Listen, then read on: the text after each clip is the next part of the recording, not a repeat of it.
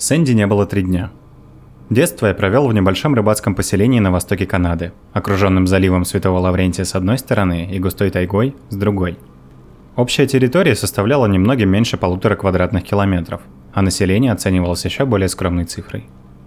Часть жителей расположилась вдоль нашей главной улицы, дороги, проходящей через городок. Остальные проживали в бывших фермерских домах. Их адаптировали в жилые, когда сельское хозяйство перестало приносить доход – разбросанных меж клочков леса. Подытожим. Наш поселок лежит в объятиях бескрайнего океана и нескончаемого леса, занимающего не менее 55% территории Канады. Большую часть своей жизни я провел охотясь в этом лесу. Думаю, вы можете представить, какова была моя радость, когда родители подарили мне охотничью собаку. Сэнди был шотландской овчаркой. Хоть они больше подходят для того, чтобы наблюдать за пасущимися на травяных равнинах стадами овец, нежели для выслеживания в густом лесу кроликов и оленей. Я все равно брал его с собой почти на каждую вылазку. Сэнди провел со мной столько времени, что привык просыпаться до рассвета. Пару раз он помогал мне ловить мелкую дичь вроде белок и кроликов на довольно обширных участках леса. Я не считал Сэнди своей собственностью, и поэтому никогда не обращался с ним так, словно он мне принадлежит. Он был членом семьи, моим лучшим компаньоном и самым близким другом. Я с теплом на душе вспоминаю, как он сам, безо всяких команд, запрыгивал на переднее сиденье фургона и готов был тотчас отправиться со мной в любую часть леса. С полной уверенностью я могу сказать, что другого Сэнди мне никогда не найти. В первую очередь меня поймут любители собак. Итак, на дворе 30 октября, первый день сезона охоты на оленей. Я долго выпрашивал у родителей разрешение прихватить с собой Сэнди, охотничье снаряжение, ряд предметов первой необходимости и пару дней пожить в одной из дедушкиных хижин, расположенной на опушке у нигде не отмеченной дороги.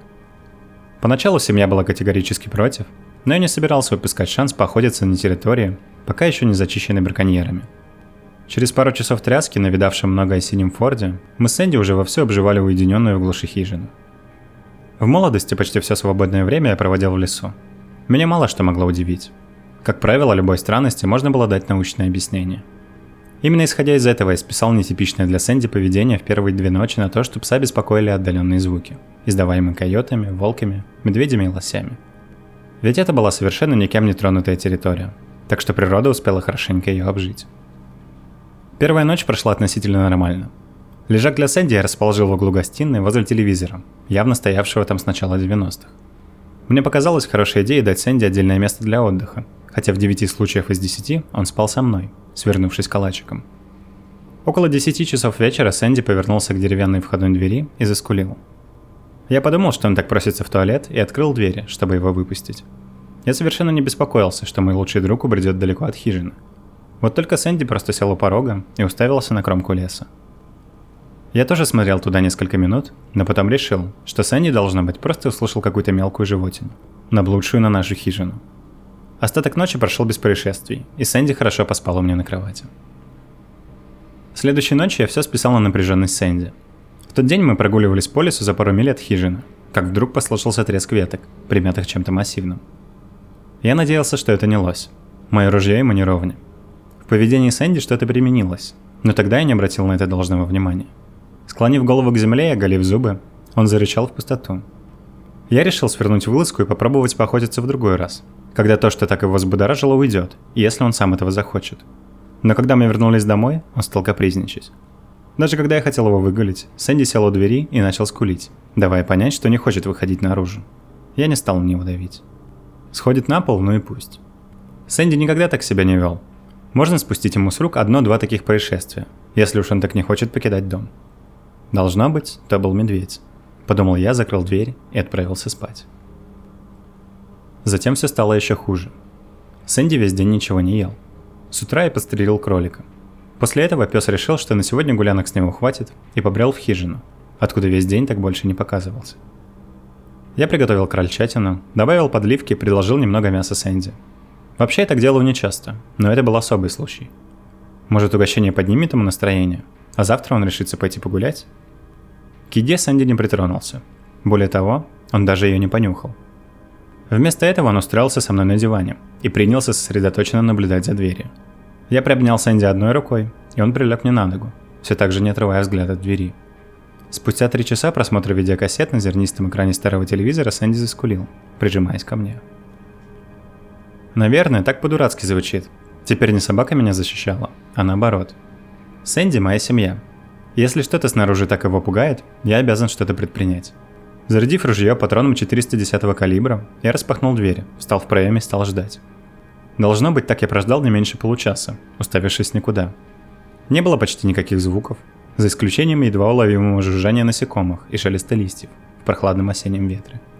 Лоси создания не самые элегантные, так что рогатого я бы точно услышал. Через 40 минут Сэнди вдруг резко подорвался и умчался в темноту леса с громким лаем.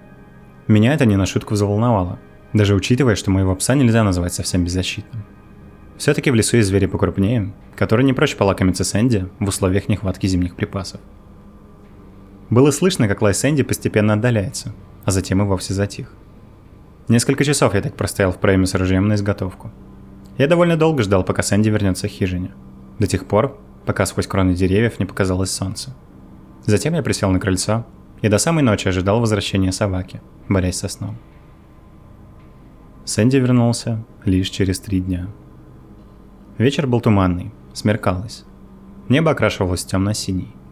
Трехдневные поиски прошли безрезультатно, и я начал всерьез задумываться о том, чтобы съездить домой за припасами и затем побыть в хижине еще пару ночей. Но не мог я оставить Сэнди в лесу. Он, должно быть, замерз и сильно проголодался. Меня тревожила одна только мысль о том, что он сидит где-то там и ждет, чтобы я забрал его домой. Я собирал сумку для завтрашней вылазки и прикидывал, что через день съезжу домой и попрошу отца помочь мне с поисками. Мой отец был седым пожилым пенсионером. Однако я не сомневался, что при одном упоминании имени Сэнди он сделает все возможное, чтобы его отыскать. К счастью, Сэнди вернулся до того, как я завершил этот поток мыслей. Я увидел его в окне, на дороге, в десятке метров от дома, как правило, пес подбегал к двери и постукивал по ней лапой, но не в этот раз. Его глаза, как зеленые жемчужины, глядели на меня из дымки тумана, обволакивавшего хижину. На секунду я даже принял Сэнди за дикое животное. Я понял, что он мог быть ранен. Или хуже. Когда я открыл дверь, он не подбежал ко мне. Сэнди просто стоял и не отводил взгляда. Чтобы его расшевелить, я присвистнул. «Ну же, Сэнди!» Я подозвал его к хижине. «Сюда, мальчик!» Он двигался иначе, будто его бедра были вывихнуты. С каждым шагом Сэнди по-разному поворачивал лапы. Так, словно разучился ходить. Голову он преклонил к земле, но скала не показал. Он не был агрессивен. Как же описать то, как он на меня смотрел? Это был виноватый взгляд, как будто Сэнди сделал что-то плохое. И я его за это отругал. Я беспокоился, что с вывихнутыми бедрами, если они в самом деле были вывихнуты, Сэнди будет тяжело запрыгнуть на высокую ступеньку но он справился. При этом его спина как-то странно выгнулась. Одна из лап неестественно подвернулась сама под себя. Он сел на ступень и не отрывал от меня взгляда. Так он и сидел, не шевелясь, пока я не вышел из дверного проема и полностью не распахнул перед ним дверь. Сэнди направился прямо к лежаку. Не остановился меня обнюхать. Не стал ждать, пока я его приласкаю. Не прыгнул на меня, как делал всегда. Просто подошел к лежаку, сел на него и продолжил следить за мной еще долгое время. Я решил досмотреть фильм. Пару раз я позвал к себе Сэнди, но он никак не отреагировал. Его уши не колыхнулись ни на мой голос, ни на похлопывание рукой по дивану. Конечно, я соскучился по своему другу, но не тащить же его силой. Нутром я почувствовал, что не стоило опускать его внутрь, но посчитал это глупостью. Через пару часов я пошел готовиться ко сну. Сейчас я вспоминаю, что за тот день Сэнди ни разу не моргнул.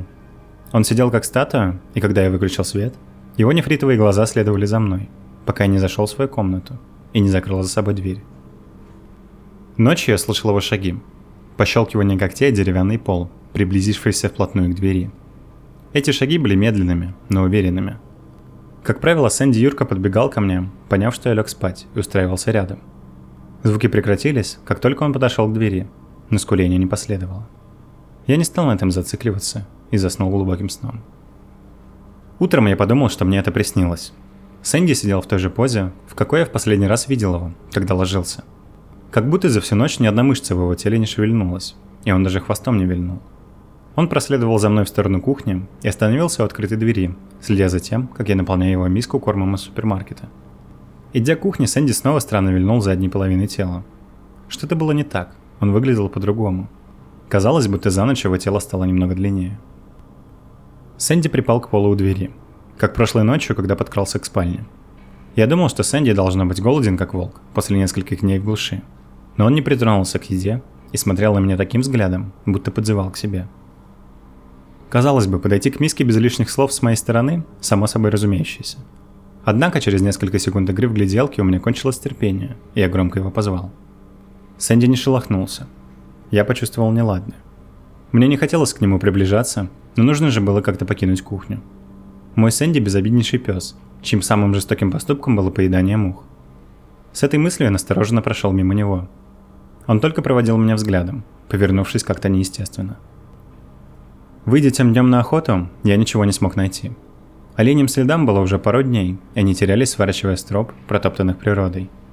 Не было слышно ни насекомых, ни птиц, ни даже завываний койотов.